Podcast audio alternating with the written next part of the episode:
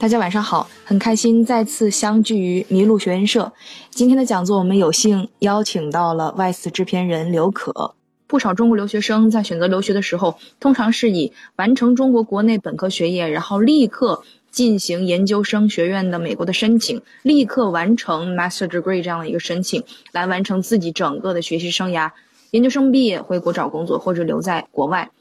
然而，这样的一个无缝衔接的模式，你认为适合你吗？你认为在本科之后，有的国外的学生他选择先工作一两年，再去看自己的职业生涯当中对自己的学术要求有哪些需求，再去申请研究生，这种方式在你的大学同学当中多吗？因为我。了解到，你提及当时你的大学同学，他们有非常丰富的实习经验、工作经验，都发生在研究生申请之前。他们有哪些身上有趣的故事值得与大家分享呢？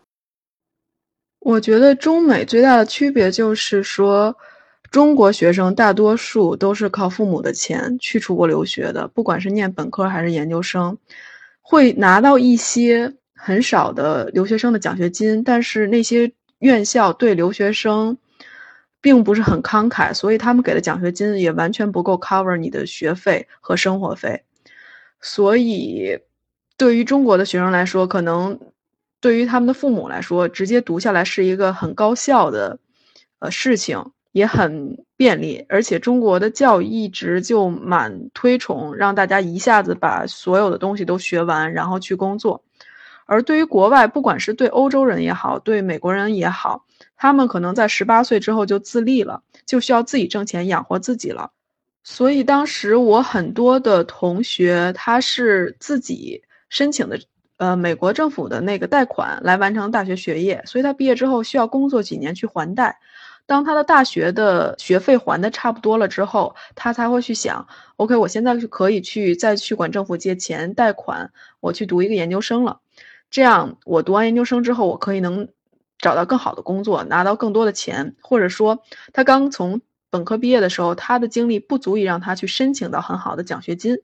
他在工作几年，多了一些经验，他的 resume 变得更漂亮之后，他有更多的呃筹码去申请奖学金，这样也会减轻他再去念书之后的负担。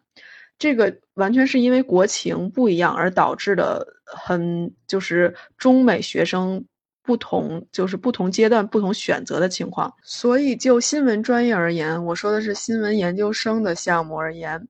嗯，如果中国学生之前没有任何的工作经验，就是那种 full time 的真正的工作经验，而不是实习的话，其实在这个项目里是很吃亏的，因为你完全不知道真正到工作情况是什么样子，而你周围的同学都可能领先你好几步。而且他们又是美国人，他们比你更了解美国当地的文化，他们语言比你说的更好，所以在文字这一方面，就是写稿、采编这一块儿，哪怕是在去拍东西这一块儿，只要涉及了文字、文化，还有当下社会的很多事情的时候，你、你、你直接本科毕业的学生去读一个新闻专业是完全没有优势可言的，除非你本身特别有才，然后你懂很多很多。这个非常这样的学生很少很少的。我当时认识一些，嗯，在哥大也好啊，在西北大学也好，或者是在，呃，那个密苏里大学、马里兰大学等等，就是很好的新闻项目里面读新闻研究生的学生，中国学生有两种，一种他是本科在美国读的新闻新闻专业，所以他直接上来，呃，读一个新闻的 master。然后也有可能他中间 gap year 一年去做了一个媒体相关的实习，或者是全职。还有一种就是说，这个人他国内院校本科毕业，或者是读一个其他专业，呃，本科毕业，他在国内工作了一两年，或者是工作了一段时间，无论是媒体行业还是别的行业，然后再去读一个新闻的研究生，在美国。刚刚刘可打了一段文字哈，估计有的同有的朋友如果在听的话，可能就看不到这一段了。他提到大学之后没有 gap year，是他上学期间的一个遗憾。他认为读研的经过，读研的过程当中，他发现自己应该有更多的经历和经验，才足以和他身边的同学竞争。谢谢刘可的分享，也感谢大家的聆听。